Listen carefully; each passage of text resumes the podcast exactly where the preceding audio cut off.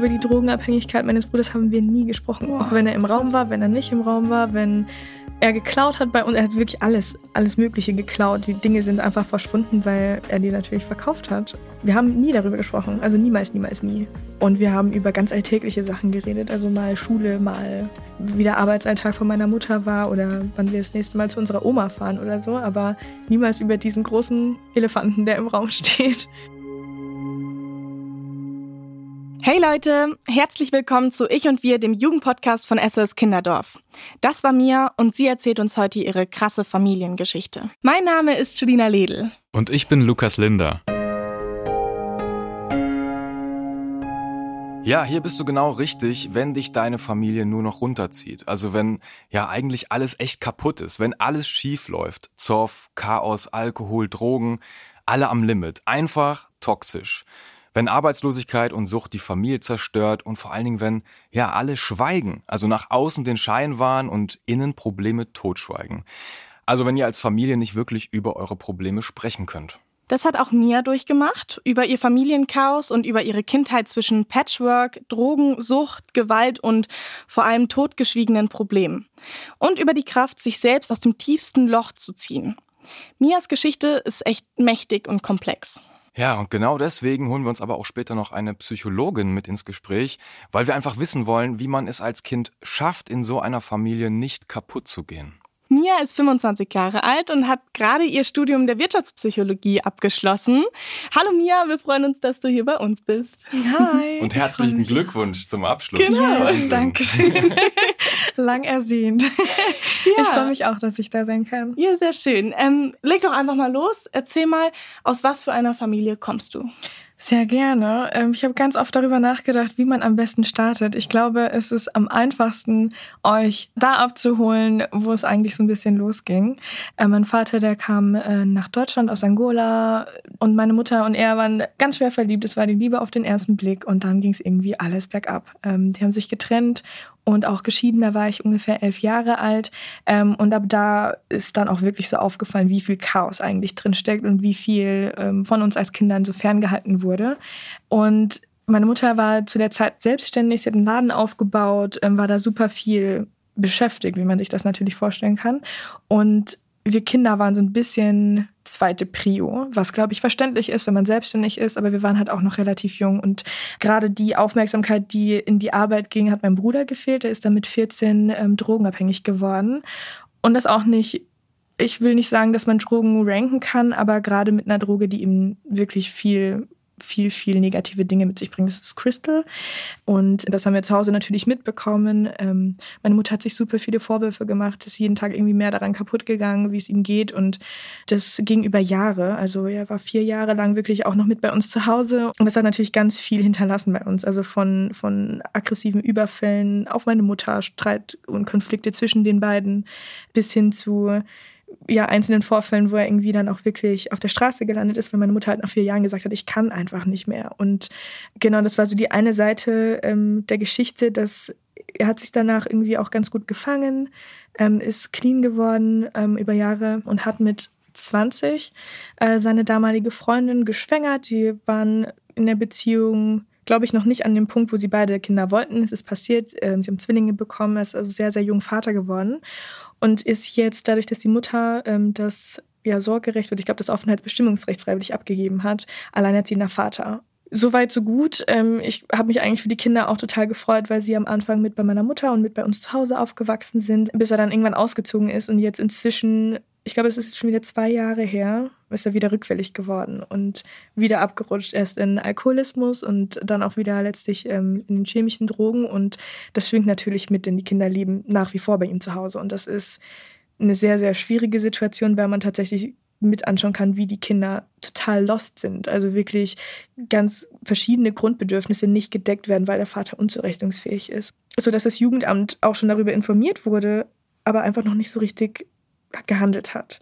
Das ist so die eine Sache. Und ähm, das, was bei uns in der Familie immer mitschwingt, ist, dass wir nie darüber gesprochen haben. Also wir haben das nie, wir haben generell nie thematisiert, wenn irgendwas schiefgelaufen ist. Wir haben nie thematisiert, wenn wir uns nicht wohlgefühlt haben, weil meine Mutter natürlich auf der einen Seite total stark ist und auf der anderen Seite aber uns so stark davor bewahrt hat, dass sie uns immer das Gefühl vermittelt hat, dass man das alles alleine durchstehen muss. Und so kam es natürlich auch dazu, dass meine Schwester zum Beispiel sich emotional total distanziert hat von allem eigentlich. Also sie ist ganz so ein bisschen abgestumpft, ohne dass das negativ äh, gemeint ist. Aber einfach, sie hat nicht mehr den Zugang so richtig zu ihren Emotionen, weil es so viel ist, was passiert ist und so viel auf einmal kam. Auch, ähm, weiß ich nicht, so gewalttätige Überfälle zwischen unseren Eltern, vielleicht ist das auch noch ganz wichtig zu wissen. Mein Vater ist nicht der biologische Vater von meinen großen Geschwistern, wir sind aber alle gemeinsam aufgewachsen. Ich dann viel tiefer in dem Drama zum Beispiel drinsteckte von meinen Eltern und deren Scheidung und wirklich genau der Stuhl in der Mitte war und auch wirklich Sprachrohr zwischen beiden. Also dieses typische, sag bitte deiner Mama, sag bitte deinem Papa, mach bitte das, mach jenes. Ähm, und im Nachhinein ist es total spannend, weil ich dadurch irgendwie nie diese klassische Jugend hatte mit der klassischen Pubertät, wo ich total freigedreht bin, weil mir es da schon immer wichtig war, beide Seiten total glücklich zu machen und so darauf zu achten, dass die Harmonie aufrecht äh, erhalten wird, obwohl die Harmonie eigentlich nie existierte. Also das ist ja echt äh, jede Menge. Ganz, ganz viele Probleme und ganz viele Hürden. Und ihr geht irgendwie als Familie durch, aber seid trotzdem alleine. Mhm. Und du stehst mittendrin irgendwie. Mhm. Wie hat sich das für dich angefühlt? Ich habe mich schon immer gefragt, was Familie bedeutet und was Familie auch für andere Menschen bedeutet, weil das klassische Bild der Mutterrolle, der Vaterrolle, Geschwisterrolle, die Rolle, die ich selbst in der Familie einnahm, total über den Haufen geräumt wurde mit all diesen Dingen, die passiert sind. Also ich habe mit meiner Mutter schon immer ein freundschaftliches Verhältnis gepflegt. Wir haben nie dieses klassische Mutter-Tochter-Verhältnis gehabt, wo sie mir Brote für die Schule geschmiert hat und mich danach gefragt hat, wie mein Tag war, sondern es war immer sehr auf die einzelnen Individuen in meiner Familie gelastet. Und ich war so die Feuerwehr, die das Feuer versucht hat zu löschen. Ich glaube, das ist das, was es auch mit am besten beschreiben kann, wenn man sich einfach die ganze Zeit fragt, was, warum seid ihr meine Familie? was ist Familie für mich überhaupt und wie entwickelt sich das in der nächsten Zeit? Das ist irgendwie immer, also auch jetzt immer noch Fragen, die offen sind, auch immer noch Fragen, was ist wohl das nächste Drama, was mich erwartet? Das ist, macht viel mit einem auf jeden Fall. Was würdest du denn sagen, äh, wie ist denn Familie damals gewesen für dich als Kind, als du mit elf Jahren dann die Scheidung erlebt hast? Das ist eine sehr gute Frage. Früher habe ich auch immer gesagt, ich finde, das ist die richtige Entscheidung gewesen, dass sie nicht mehr zusammen sind, weil sie ja offensichtlich nicht glücklich miteinander sind. Aber dadurch, dass ich an diesem Punkt schon so viel weiter war, als ich hätte sein sollen, weil ich mich so stark mit diesen ganzen Dramen identifiziert habe, war für mich Familie irgendwie einfach etwas, was Stress bedeutet. Das war für mich immer viel Arbeit, viel Zuhören, viel Aufmerksamkeit und viel Spannung. Vor allem, das finde ich jetzt interessant, dass du es sagst, auch mit dem Zuhören, weil ja die Probleme vor allem totgeschwiegen wurden. Hm. Über was hat man denn dann gesprochen? Also hat man das dann so alles so, so man, man saß dann zusammen am Tisch, dann hat man über ein Thema gesprochen, dann war gerade so mal die Drogenabhängigkeit vom Bruder das Thema und dann wurde es aber schnell wieder so unter den Tisch gekehrt oder wie kann ich mir das vorstellen? Über die Drogenabhängigkeit meines Bruders haben wir nie gesprochen. Oh, auch wenn er im Raum war, wenn er nicht im Raum war, wenn er geklaut hat bei uns. Er hat wirklich alles, alles Mögliche geklaut. Die Dinge sind einfach verschwunden, weil er die natürlich verkauft hat. Wir haben nie darüber gesprochen. Also niemals, niemals, nie. Und wir haben über ganz alltägliche Sachen geredet. Also mal Schule, mal wie der Arbeitsalltag von meiner Mutter war oder wann wir das nächste Mal zu unserer Oma fahren oder so. Aber niemals über diesen großen Elefanten, der im Raum steht. Mhm. Ja. Würdest du sagen, dass die Scheidung der ausschlaggebende Punkt war, wo die Probleme dann anfingen oder war das schon im Vorfeld was, wo du sagst, da gab es eigentlich auch schon Probleme in der Familie? Es war definitiv auch schon im Vorfeld, aber mit der Scheidung ist, glaube ich, so die Fassade gebröckelt. Du warst elf Jahre, also ein junges Kind, mhm. und dann hörst du plötzlich, da bricht eine Welt zusammen. Was hat das emotional mit dir gemacht? Sehr, sehr viel auf jeden Fall. Also ich habe ein schlechte Tage-Tagebuch ähm, und da habe ich Einträge drin aus dieser Zeit. Deswegen kann ich mich so ganz, ganz dunkel daran erinnern. Ähm, ich habe mich total oft gefragt, warum das alles passiert. Ich habe mich total oft gefragt, ob ich lieber bei Mama bin, bei Papa bin, ob wir jemals wieder gemeinsam irgendwo unterwegs sein werden, wie es weitergeht. Es ist also da fällt, da bricht einem ja irgendwie wirklich der Boden unter den Füßen weg, weil das kannte man ja nun mal eine bestimmte Zeit seines Lebens. Und dann auf einmal gibt es das nicht mehr. Also ich glaube, das war der erste Punkt auch, wo man auch wenn es ein sehr junges Alter ist, aber das erste Mal merkt, so, hm, irgendwie sind die Dinge nicht so beständig, wie man das vielleicht dachte. Und ich habe mich auch schon immer gefragt, was ist zwischen euch vorgefallen, damit ihr an den Punkt kommt, dass ihr gar nicht mehr miteinander kommunizieren könnt. Findest du das denn gut, dass vielleicht deine Eltern nicht vor den ein oder anderen Dingen bewahren wollen und dich nicht einweihen in manche Probleme? Definitiv. Es gibt super viele Dinge, die, die sind nicht für Kinderohren gedacht. Also das ist eine sehr, sehr schöne Funktion ähm, und eine sehr wichtige Funktion, die Eltern auch einnehmen, meiner Meinung nach. Gleichzeitig ist es natürlich aber auch wichtig, irgendwann im Laufe der Zeit, und das muss nicht sein, wenn das Kind elf ist und es muss auch nicht sein, wenn das Kind 15 ist, aber dass man dem Kind ein Bewusstsein dafür schafft, dass es Probleme gibt. Weil was ganz oft passiert, wenn man Kinder vor allem bewahren will, ist, dass sie eben in dieser scheinbar heilen Welt aufwachsen und am Ende mit ihren eigenen Problemen gar nicht umgehen können. Und ich glaube, diesen, diesen Zug haben meine Eltern so ein bisschen verpasst. Den Sprung hast du dann selber geschafft wahrscheinlich. Gott sei also Dank, dann, ja. Genau, dann hast du dann selber beigebracht, wie man Probleme löst, wie, wie man Probleme auch kommuniziert. Wie war dieser Prozess für dich? Langwierig, ganz langwierig, aber auch total spannend. Ähm, ich glaube, irgendwann kommt jeder Mensch mal an so einen Punkt, wo man sich fragt, muss ich das jetzt wirklich alles mitmachen? Alle reden immer von diesem tollen, erfüllten Leben. Was fehlt mir eigentlich dafür? Oder was, was kann ich dafür tun, um da vielleicht hinzukommen? Und und es hat sehr viel Kommunikation auch tatsächlich gebraucht, dass ich heute die Person bin, die ich bin. Also hattest du ganz liebe Menschen an deiner Seite, denen du dich auch anvertrauen konntest? Ich hatte genau zwei und ich bin sehr, sehr dankbar für diese beiden Menschen. Ähm, die eine Person die sind auch in ihren Rollen total unterschiedlich in meinem Leben gewesen, weil die eine Person eher eine Person ist, die was Ähnliches erlebt hat, auch aus einer totschweigenden Familie kam und selber nie wirklich darüber reden wollte. Und ich immer versucht habe, so, hey, können wir nicht darüber reden? Wäre das nicht super schön, wenn wir uns darüber austauschen können? Und die andere Person habe ich erst vor wenigen Jahren, ich glaube, es sind zwei oder drei Jahren kennengelernt. Und dann konnten wir, da war ich schon sehr weit in meinem Prozess, aber wenn du dann auf eine Person triffst und merkst, du möchtest heilen, ich möchte heilen, ähm, und man sich gegenseitig so inspirieren kann und sich so viel Kraft nochmal gibt, ähm, um, diesen, um diese letzten Meter gemeinsam zu gehen, das, das hat tatsächlich, glaube ich, sehr viel gerettet bei mir auch. Das sind total mutmachende Worte schon für die ZuhörerInnen, wenn die in ähnlichen Situationen stecken. Mhm. Was mich jetzt noch interessiert, ist mal die Pubertät. Mhm. Weil da ist man ja mit Dingen konfrontiert, äh, natürlich mit seinem eigenen Ich. Man will irgendwie erwachsen werden, man möchte sich selber finden. Und dann hat man so krasse Probleme zu Hause und niemanden zum Reden. Und ich sag mal, Idealfall Familie, da hat man vielleicht doch dann irgendwie Mutter und Vater, mit denen man doch mal vielleicht über ein paar Dinge reden mhm. kann. Ich meine, Pubertät, okay, da kapseln wir uns alle ein bisschen von unseren Eltern auch ab. Aber du hast vorhin auch gesagt, dein Vater, der war unzurechnungsfähig. Ähm, vielleicht kannst du so ein bisschen deine Pubertät auch nochmal schildern in Bezug zu deinen Eltern, zu den Problemen, die du da zu Hause hattest. Mein Vater war gar nicht unzurechnungsfähig als Mensch dass er sich nicht um mich hätte kümmern können, sondern er hat einfach einen sehr starken Blick für seine Probleme und seine Perspektive. Also ähm, es geht ihm nicht darum, die beste Situation für alle zu finden, es geht ihm darum, seine Meinung durchzusetzen, was es natürlich sehr schwierig gemacht hat im Umgang. Das waren immer zwei Welten, die aufeinander getroffen sind. Also meine Mutter ähm, mit ihrer total liebevollen Art, aber auch ne, sie hat bis spät abends gearbeitet. Ähm, sie hat eigentlich den Großteil unseres Tages überhaupt nicht mit uns verbracht und danach uns auch irgendwie wenig dazu abgeholt ähm, oder wenig geschaut, wie ist die Gefühlswelt gerade.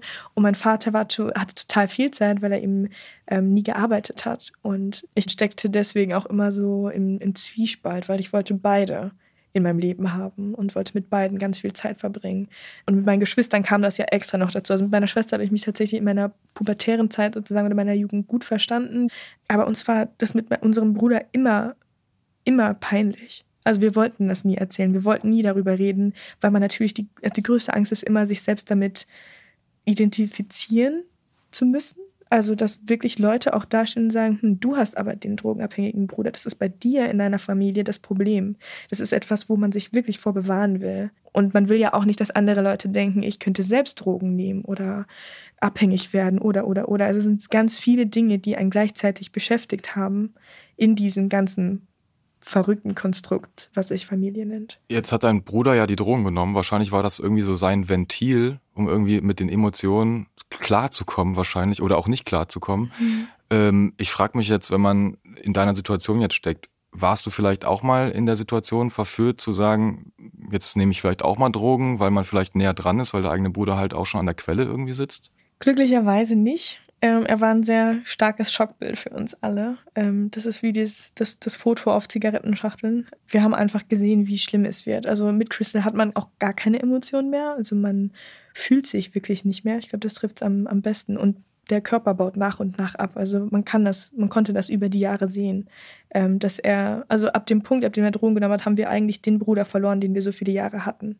Und er ist bis jetzt auch ein Mensch, den wir überhaupt nicht einschätzen können, weil er mental einfach an einem ganz anderen Punkt ist als ein normaler, regulärer 27-Jähriger. Also ich für meinen Teil, und ich glaube bei meiner Schwester geht es ähnlich, wussten immer, das ist genau das, was wir nicht wollen. Hattest du das Gefühl, du musst so eine Art Bindeglied in deiner Familie sein, dass du das alles zusammenhältst und ähm, das auch irgendwie wieder heilst? Absolut, ja. Also, also war das so ein Druck für dich dann auch? Auch definitiv. Also ich war irgendwie so ein bisschen der Mittelpunkt der Familie, ohne dass ich die Aufmerksamkeit bekommen habe. Also ähm, ich war diejenige, die zu allen Personen einen sehr guten Draht hatte, aber eben nicht in der Funktion, ich bin deine Tochter, ich bin deine Schwester, ich bin ähm, und deswegen verstehen wir uns gut, sondern ich bin die Person, die zuhört und ich bin die Person, die versucht, diese Stricke zusammenzuführen. Ähm, und das habe ich früher schon sehr gut gekonnt. Ich war schon immer sehr harmoniebedürftig, aber das ist eben über die Jahre in so eine starke Abhängigkeit äh, geraten, dass sich auch alle darauf verlassen haben, dass ich das regel oder dass ich ihnen zuhöre und dass ich das wieder gerade biege und dass ich da bin und so weiter. Also es war super viel Druck, den ich empfunden habe. Und auch diesen, diesen Schein nach außen einfach aufrechtzuerhalten, oder? Ja, also genau. Diese Fassade. Ja. Hat es immer geklappt? Das ist eine gute Frage. Ich glaube, ich kann das gar nicht so gut einschätzen. Aber ich hatte, und da kommen wir zurück zu der Pubertät, und ich glaube, das kennen viele, die in diesem Alter sind, immer das Gefühl, dass mich keine Person richtig kennt weil ich immer nur ganz wenig preisgegeben habe. Und wenn mich jemand gefragt hat, wie es mir geht, habe ich natürlich gut gesagt. Und wenn wir mal dazu kamen, über die Familie zu sprechen, dann habe ich auch gesagt, ja, wir haben auch unsere Probleme, aber ich habe natürlich nie erzählt, in welchem Maß. Und ich glaube, insofern habe ich das, den, den Schein eine Zeit lang ganz gut aufrechterhalten können. Oder ich glaube, wir sind alle so ein Stück weit ExpertInnen dafür geworden über die Jahre. Ich finde es total spannend, also wie du auch damit umgehst, dass du dich davon so abkapseln kannst und sagst, okay, ich bin hier jetzt, ich, ich muss zuhören und ich muss das zusammenhalten. Und dass du aber dann auch irgendwie diese Stärke entwickelt hast, zu sagen, so, okay, bis dahin und nicht weiter, jetzt muss ich auf mich selber achten, auf meine Bedürfnisse. Warum denkst du, können manche Menschen eben aus diesen Krisen herauskommen und manche nicht? Also es kommt natürlich auch immer darauf an, wie viel Last man tragen kann und wie viel Last man tragen will und wie, wie sehr willst du ein besseres oder ein schöneres oder ein friedlicheres Leben einfach haben. Und bei mir war der Punkt irgendwann einfach erreicht, dass ich gesagt habe, es geht für mich einfach nicht mehr. Ich habe super viel geweint. Ich war so, also innerlich so kaputt, weil so viel in Masse passiert, die man niemals verarbeitet, weil am nächsten Tag irgendwie dein Telefon klingelt und wieder der ne, das, das nächste Drama beginnt. Und ich glaube, dass manchmal auch einfach ein Mensch fehlt, der dir sagt, du bist nicht allein damit. Du kannst es ändern, wenn du es möchtest. Und du kannst für dich ein tolles Leben haben, wenn du dich traust, ein paar Schritte in die Richtung zu gehen. Also für mich war das ganz viel Angst, auch ganz viel Angst zu kommunizieren, ganz viel Angst meiner Familie zu sagen, dass es mir zu viel ist. Und das drückt so sehr auf einem. Also da sind wir auch wieder beim Thema Druck, weil man hat natürlich auch Angst, gerade wenn man so ein Bindeglied ist in der Familie, wenn man aus dieser Rolle herausgeht, was passiert denn dann? Das ist, ähm, das ist krass, weil du hattest ja nicht so einen Menschen von außen, der gesagt hat, so, jetzt nimm dich mal raus, so, du musst jetzt mal auf dich achten, sondern du hast es von dir aus mhm. selbst geschafft und das finde ich unglaublich beeindruckend. Hast du einen ganz konkreten Moment, wo du sagst, da war so ein Wendepunkt? Ich glaube, dass der Punkt, an dem sich das so ein bisschen gewendet hat, gar nicht nur so familiär ähm, angehaucht war, sondern dass ich durch alle Dinge, die auch passiert sind, mich selbst in so einer toxischen Beziehung wiedergefunden habe und da so behandelt wurde, wie ich mir immer versprochen habe, dass ich mich niemals behandeln lasse, was mich total getriggert hat, weil mich das auch total an früher, an Dinge, wie meine Eltern miteinander umgegangen sind oder ähm, mich in so einer Situation wiedergefunden habe und dann wirklich dachte, was genau ist passiert. Also mein damaliger Freund hat mich wirklich beleidigt im Streit und ich war psychisch so am Ende, dass ich mich einmal, da haben wir uns gestritten ähm, und ich musste mich übergeben, weil mir das einfach zu viel war. Und da habe ich irgendwann gesagt, du weinst, dir geht es offensichtlich überhaupt nicht gut. Wem kannst du denn dann noch helfen? Auch wenn das deine größ dein größter Wunsch ist im Leben, aber wenn du selber auf Null läufst und keine Energie hast, wie sollst du deine Energie teilen können? Und dann habe ich irgendwie so meine sieben Sachen zusammengepackt und habe gewusst, okay, ab heute will ich es irgendwie anders machen. Also ich bin jetzt schon ganz berührt von deiner Geschichte und äh, ich danke dir für deine Offenheit. Ist es in Ordnung für dich, wenn wir jetzt mal die Psychologin Heike Jockisch dazu holen? Ja, sehr gerne. Sehr cool, weil wir wollen einfach mal einen Blick darauf werfen, auf deine Überlebensstrategien und vor allen Dingen mal herausfinden, ne, wie du so ja trotz der schwierigen Umständen zu so einer starken Frau geworden bist. Und euch da draußen ähm, wollen wir einfach zeigen, wie ihr euch schützen könnt. Wir wollen euch den Rücken stärken und auch Mut machen, wenn ihr in einer ähnlichen Situation steckt. Deswegen begrüßen wir jetzt ähm, Heike Jockisch. Sie sind Psychologin und kennen sich aus mit komplexen Familiensituationen und sind auch Leitung des SOS Kinderdorfs Kaiserslautern. Ja. Dann bin ich mir sicher, dass wir jetzt einfach in dem Gespräch einfach so ein paar Aha-Momente erleben werden, wo wir uns vielleicht alle mal wiederfinden. Frau Jockisch, ähm, was geht Ihnen durch den Kopf, wenn Sie Mias Geschichte hören? Ich finde, du hast schon ganz viele Antworten gegeben in dem, was du erzählt hast. Ja, du hast eine ganz wichtige Rolle in deiner Familie gehabt. Du hast äh, moderiert. Wir sagen im Fachchinesisch parentifiziert. Du hast eigentlich die Elternrolle übernommen. Du hast ganz viel von dem gemacht, was eigentlich verantwortungsvolle Eltern machen sollten. Du hast eine unheimliche Feinfühligkeit entwickelt mhm. und immer gut mitgekriegt, wer was wie braucht. Das entwickeln ganz häufig Kinder in prekären Familiensituationen. Die hören erstmal, was die anderen brauchen, damit es zu Hause gut weitergeht, dass es mhm. Ruhe gibt, ja, dass es irgendwie keinen Stress gibt, aber man ist ständig wachsam und man ist ständig auf der Hut.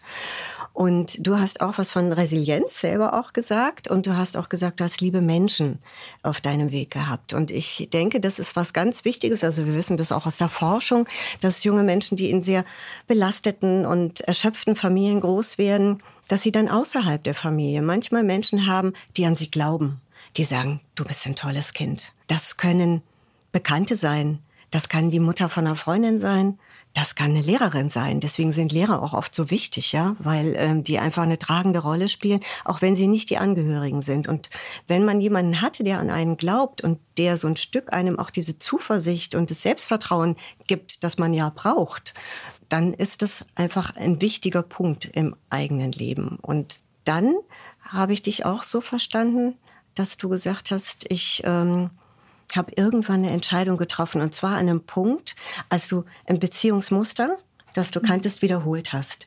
Da warst du aber nicht in dieser Abhängigkeit, noch nicht so in so einer Abhängigkeit wie in deiner Familie, weil eine Familie kann man sich nicht aussuchen. Da wird man ja reingeboren. Und ähm, den Partner hast du dir ausgesucht und dann hast du gesagt, Moment, das will ich so nicht mehr. Und das fand ich ganz beeindruckend, weil manche Menschen schaffen genau das nicht. Wir haben, und das ist auch wichtig, ganz viele Familien, die nicht diesem Joghurt-Werbungsideal entsprechen. Es gibt da so eine schöne äh, Joghurt-Werbung. Ich finde die immer so, da sind sie alle samstags zusammen auf dem Markt, haben ein schönes Einkaufskörbchen mhm. und dann plumpsen sie alle aufs Sofa und essen alle ganz glücklich den Joghurt. In der Regel streiten sich die Familien schon morgens, bevor sie das Haus verlassen. Ja? Und ähm, und ich glaube, das ist auch was ganz Wichtiges. Und das habe ich jetzt noch nicht so gehört. Aber wo hast du irgendwann mal erfahren, dass du eigentlich nicht allein bist mit dem Thema? Dass das was ist, was viele betrifft? Ich glaube, es ist da passiert, als ich eigentlich wahre Freundschaften geschlossen habe oder mhm. zumindest versucht habe, wahre Freundschaften zu schließen. Und ich bin auch ganz schnell in diese Zuhörerinnenrolle gerutscht, in freundschaftlichen mhm. Beziehungen natürlich. Mhm. Weswegen ich dort auch ein sehr gutes Gespür dafür bekommen habe, es ist ja gar nicht alles so toll oder es ist nicht alles in Ordnung oder ihr streitet auch und dir geht es auch nicht gut damit. Und da habe ich dann irgendwann gemerkt, okay, wir haben alle total unterschiedliche Probleme auch gehabt zu der Zeit. Aber das bedeutet ja überhaupt nicht, dass wir uns nicht gegenseitig helfen können. Und dann habe ich irgendwann auch diese Angst überwunden und habe das erste Mal irgendwo erzählt, was bei uns zu Hause eigentlich passiert ist und dann gemerkt, wow, es tut total gut, darüber zu reden. Und da wurde dir dann auch mal zugehört und du wurdest verstanden und äh, du wurdest nicht verurteilt, dass du so einen Bruder hast oder so eine Familie, sondern du hast genau. Verständnis, oder? Genau. Was ich, glaube ich, früher immer erwartet habe, ist, dass Leute sagen, oh, okay, damit möchte ich nichts zu tun haben. Mhm. Aber was passiert ist, ist, dass Leute gesagt haben, wow, warum hast du nicht früher schon was gesagt? Mhm. Wow, warum machst du das alles alleine durch? Und dann ist mir bewusst geworden, das, was uns vorgelebt wurde, als wir kleiner waren, nämlich, dass man alles alleine durchleben muss, das stimmt einfach gar nicht. Das, ist, das stimmt nicht für mich. Das kann man machen. Aber man wird dadurch eben nicht stärker, mhm. sondern man grenzt sich ganz stark von seinem Problem ab und das löst sie nun mal nicht. Das ist echt ein Kernsatz, was du gerade gesagt hast. Auch, du musst nicht alleine durchgehen nachvollziehen, weil du bist nicht schuld, du bist nicht verantwortlich für die Situation in deiner Familie, auch wenn du die Rolle übernommen hast, weil die anderen so belastet sind, dass sie es nicht können. In der Regel ist es ja nicht so, dass die Eltern bösartig sind, sondern sie sind mhm. zu erschöpft, als dass mhm. sie sich gut kümmern könnten. Gleichzeitig sind sie aber verantwortlich dafür, dann Hilfe zu holen mhm. und eine Unterstützung für die Kinder. Und es gibt ja mittlerweile auch in den letzten, ich würde sagen, 20 Jahren hat sich immer mehr auch aufgebaut. Ja, wir kriegen mhm. ganz viel Unterstützung, auch digital. Man findet im Netz relativ viel und auch gesetzlich hat sich einiges getan, dass alle Kinder und Jugendlichen, egal wie alt sie sind, einen Anspruch auf Beratung haben, in der Beratungsstelle, beim Jugendamt, wo auch immer, auch ohne Wissen ihrer Eltern, wenn die den Zweck der Beratung darstellen oder ihn vereiteln würden. Und äh, das finde ich ganz wichtig. Also in unserer Beratungsstelle, von der ich vorhin gesprochen habe, konnten einfach unangemeldet Kinder kommen und sie konnten das auch anonym machen, wenn sie noch ein bisschen zu ängstlich waren. Aber die meiste Angst ist ja oft, dass Kinder erfahren, wenn ich mich irgendwem anvertraue, wissen das sofort meine Eltern, mhm. aber ich weiß noch gar nicht, wohin meine Reise geht oder mhm. welche Art von Hilfe ich will. Ich will vielleicht einfach nur mal erzählen, wie es mir geht und, und gucken, was passiert oder ob ich, ob mich jemand versteht. Das finde ich auch total interessant, dass eben nicht nur die Probleme in der eigenen Familie das Kind belasten, sondern dann auch diese ganzen, also diese ganzen weiteren Gedanken. Ich kann mich niemandem anvertrauen, weil das vielleicht meine Eltern mitbekommen oder ich kann mein, mit meinen Freunden nicht drüber reden, weil die dann irgendwie negative Kommentare abgeben. Solche Dinge kommen ja dann auch noch dazu, was mhm. ja noch mehr Druck auf das Kind oder den Jugendlichen ähm, dann macht. Ich hätte an der Stelle noch ein paar Fragen, weil ich glaube, wir müssen für unsere ZuhörerInnen einmal kurz den Begriff Resilienz erklären. Eigentlich heißt das ganz ähm, einfach gesprochen Widerstandsfähigkeit. Und äh, diese Widerstandskraft ist etwas, das dich dann ähm, im Vergleich mit anderen, die das Gleiche erleben, nicht scheitern lässt. Und wenn du all diese Stärken, also persönliche Eigenschaften schon mitbringst und wenn du ähm, eben jemanden findest, der an dich glaubt und das kann wirklich die Kindergartenerzieherin sein, das kann der Lehrer sein. Und es müssen keine häufigen Kontakte sein. Ich habe irgendwann mal gehört, dass eine Person ähm, erzählt hat, dass sie immer mit ihrer Freundin einen Umweg gegangen ist, um nach Hause zu gehen, weil die Mutter ihrer Freundin ihr immer über den Kopf gestreichelt hat. Das hat schon ausgereicht, mhm. sie so zu stärken, weil es für sie die Botschaft war, du bist ein gutes Kind. Und das stärkt so eine Widerstandskraft. Also kann man das auch ein bisschen üben und entwickeln. Das braucht auch seine Zeit, Resilienz ähm, ja, einfach aufzubauen. Deine Verantwortung ist, für dich gut zu sorgen, wenn es kein anderer tut. Und dann kannst du eine Beratungsstelle persönlich aufsuchen. Und da erfährt man dann vielleicht zum ersten Mal, oh, da hört man mir ja zu. Die ähm, Erfahrungen, die man in der Kindheit macht, die prägen dann auch das weitere Leben. Dass eben auch bei mir das dann war mit äh, dieser Beziehung, dass das eigentlich auch eher toxisch war, dass man dann sich auch eigentlich automatisch irgendwie vielleicht solche Partner eher raussucht. Das finde ich auch echt wichtig zu wissen, auch für sich. Diese Bindungsmuster, die wir entwickeln, die begleiten uns in der Regel unser Leben lang. Aber natürlich sind die korrigierbar. Heißt aber tatsächlich, dass man sich manchmal dann Partnerschaften aussucht, wo man relativ in das gleiche Fahrwasser kommt, das man schon kennt. Aber die, das Tolle war, was du berichtet hast, ist also so ein Stück mal einen Schritt rauszutreten und zu sagen, will ich das eigentlich? Mhm. Und dann zu sagen, nee, das hier kann ich mir ja aussuchen. Meine Familie konnte ich mir nicht aussuchen. Ich habe jetzt so ein bisschen rausgehört aus dem ganzen Gespräch, wie wichtig es ist, über Probleme zu sprechen. Aber ich glaube, dass das auch ganz, ganz vielen Jugendlichen unglaublich schwer fällt. Mhm. Ich habe eine Frage an dich, Mia, und zwar, welche Kraft hat das denn damals freigesetzt bei dir, über deine Probleme zu sprechen? Wahnsinnig viel Kraft. Und eine Kraft, von der ich niemals dachte, dass ich die entdecken könnte. Das ist eine unfassbare, eine unfassbare Verspannung, die man in sich drin spüren kann. Und wenn man darüber redet oder beginnt, darüber zu reden, dann setzt das so viel Energie frei, die man für andere Dinge nutzen kann, die man, die man wieder dafür nutzen kann, um sich aufzuladen, um ne, sich irgendwie aufzufangen, sich selbst umarmen zu können und irgendwie nicht mehr so streng zu sich selbst zu sein. Warum setzt es denn Kraft frei, Frau Jockisch, über Probleme zu sprechen? Weil sie alleine zu Containern ähm, einfach nur einen dicken Kloß macht. Und darüber zu sprechen heißt zu vertrauen, einen sicheren Hafen zu haben und die Erfahrung zu machen, angenommen zu werden. So wie ich bin, bin ich okay. Das ist ja eine zentrale Erfahrung, die wir, die mhm. jedem Kind zusteht. Und es ist ja so ein bisschen ein verrücktes Weltbild, ja. Man fühlt sich selber zuständig als Kind für die Funktionstüchtigkeit der Familie. Aber man ist es in wirklich Wirklichkeit nicht. Und auch dieses schlechte Tage Tagebuch mhm. ist ja so eine Idee. Auch das ist, ähm, was wir als Psychologen oftmals empfehlen, wenn Menschen so ganz ähm, schlimme Erinnerungen haben und von denen oftmals überfallen werden, dass man sagt, ähm, pack die wo willst du die hinpacken? Dass sie dich nicht immer überfallen. Die können ja da sein und es ist wichtig, dass sie da sind, aber du sollst die Kontrolle haben darüber, mhm. Du mit ihnen umgehen willst oder nicht. Und das ist einfach manchmal auch so gravierend und so unsäglich, dass man darüber so schwer erzählen kann. Und dann ist es manchmal besser, es erstmal für sich aufzuschreiben, weil viele junge Menschen auch denken, wenn ich das erzähle, das glaubt mir sowieso keiner. Und das ist die Message auch nach draußen an alle, die zuhören, erstmal glauben. Es gibt gar keinen Grund anzunehmen, mhm. auch wenn die Geschichte noch so schrecklich klingt oder noch so absurd, dass sie nicht passiert ist. Es passieren ganz viele Geschichten äh, unter diesem Familienideal, die ganz gruselig sind. Und mhm. ähm, wir wissen das auch mittlerweile. Wir wissen das auch gesellschaftlich, dass jungen Menschen viel Gewalt widerfährt. Und ähm, wir haben das nicht hier als Thema bei mir, aber es ist auch ein Thema, sexualisierte Gewalt passiert. Und wir wissen eben, dass da, wo junge Menschen sind, müssen sie Ansprechpartner finden. Deswegen haben wir zum Beispiel zunehmend mehr Schulsozialarbeit an den Schulen, aber auch die Lehrer selber sollen Ansprechpartner sein für junge Menschen. Und ich hoffe sehr, dass äh, sich auch Grundschulkinder anvertrauen können und schon sehr früh Hilfen bekommen. Äh, Schulsozialarbeiter, die kommen ja auch ziemlich oft von SOS Kinderdorf ne, an die Schule und das sogar deutschlandweit.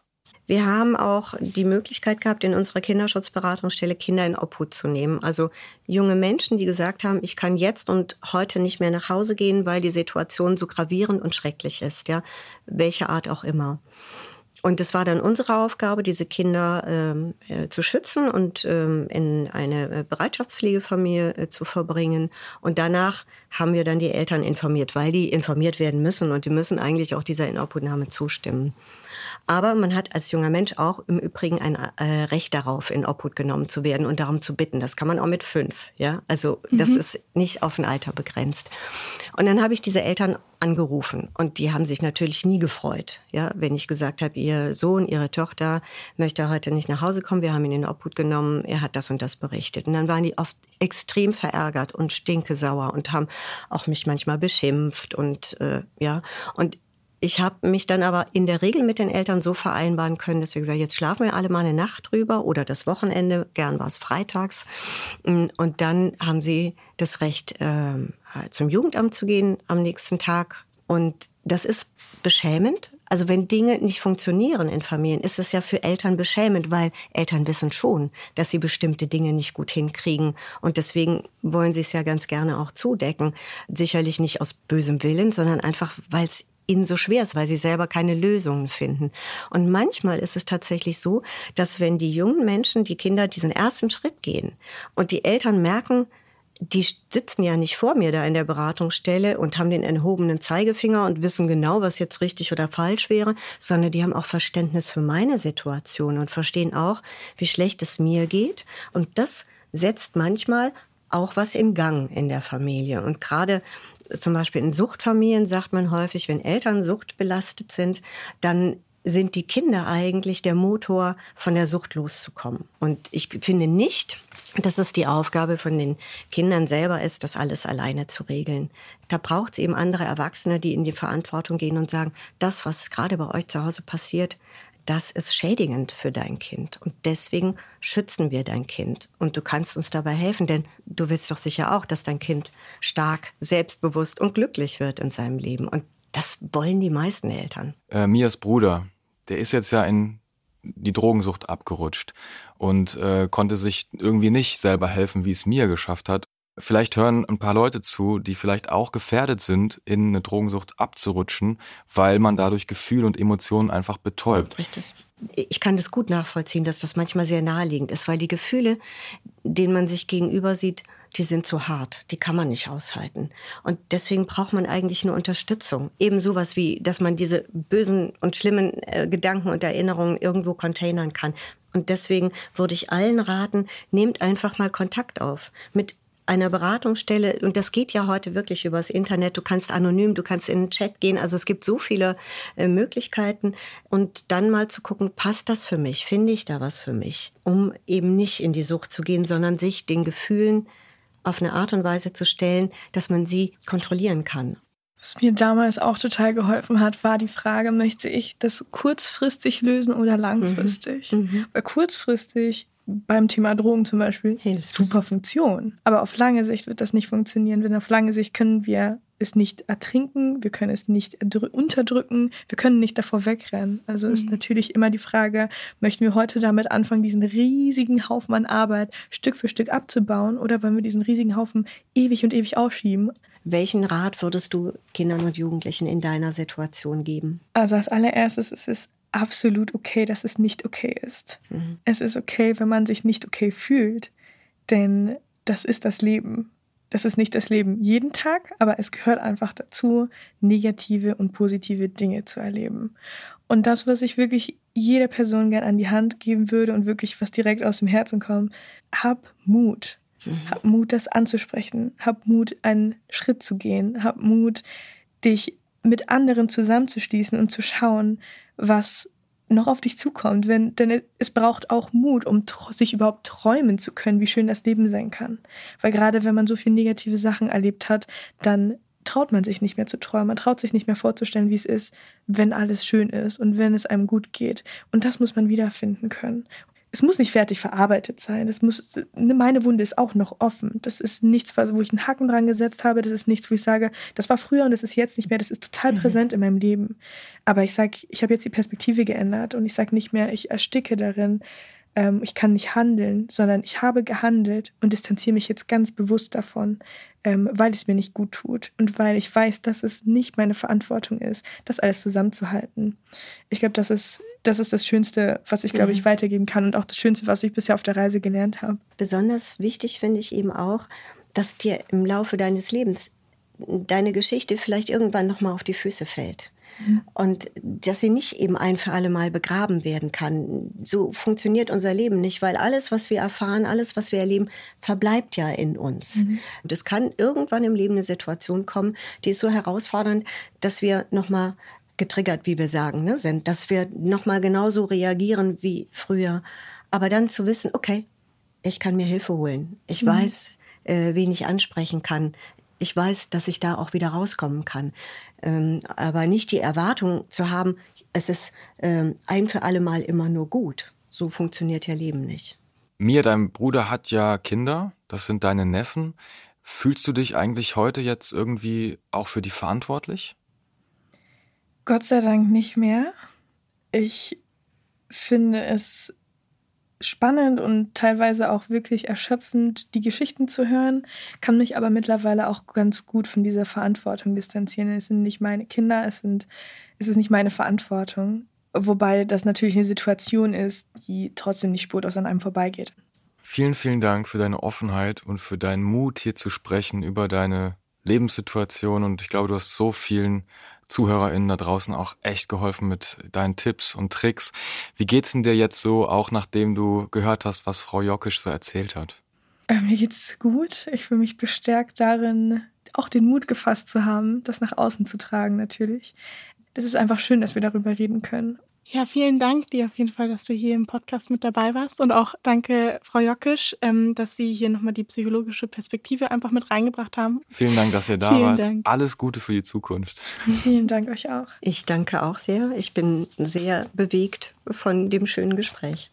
So, ich hatte echt ein bisschen äh, Gänsehaut, ein bisschen Herzklopfen, weil ich mich ein bisschen auch in die äh, Situation von Mia reinversetzen konnte. Ich bin selber auch ein Scheidungskind und wie Mia es auch beschrieben hat, sie saß zwischen den Stühlen. Ich saß auch zwischen den Stühlen, weil ich auch einfach so ein Mittelkind bin und habe immer so vermittelt einfach zwischen meinen Eltern.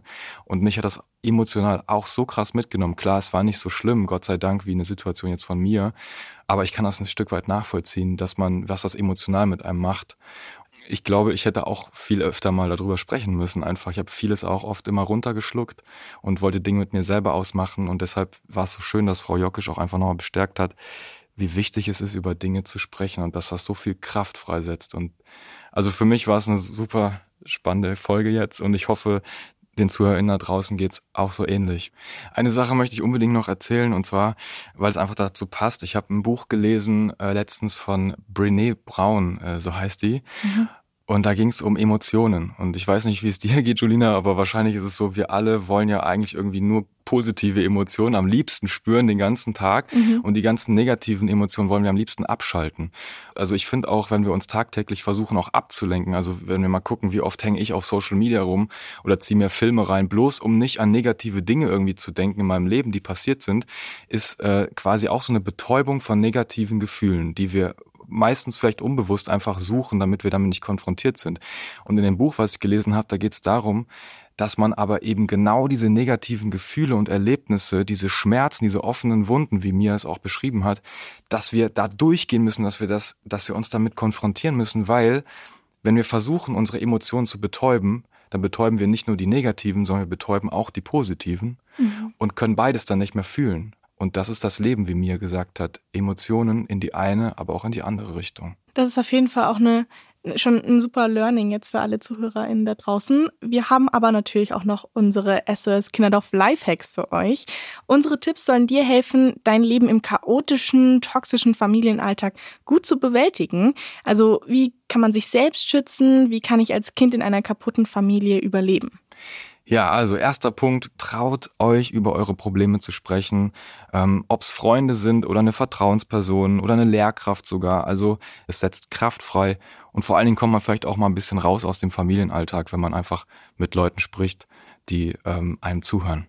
Unser zweiter Tipp ist, versuche dich abzugrenzen. Es ist ganz wichtig, dass man auch mal Nein sagt. Nein, ich will nicht, dass du hier jetzt einfach reinplatzt zum Beispiel. Nein, ich bin hier jetzt gerade nicht verantwortlich für dieses Problem. Es ist in Ordnung, eine Distanz zu schaffen, auch zu seinen Eltern. Mach dir klar, du bist nicht verantwortlich für eure Situation. Genau. Und achte vor allen Dingen auch auf deine eigenen Bedürfnisse. Lass es dir mal gut gehen, ne? Auch wenn dein Vater oder deine Mutter ja, es denen nicht gut geht, dann muss das aber nicht zwangsläufig auch bei dir so sein.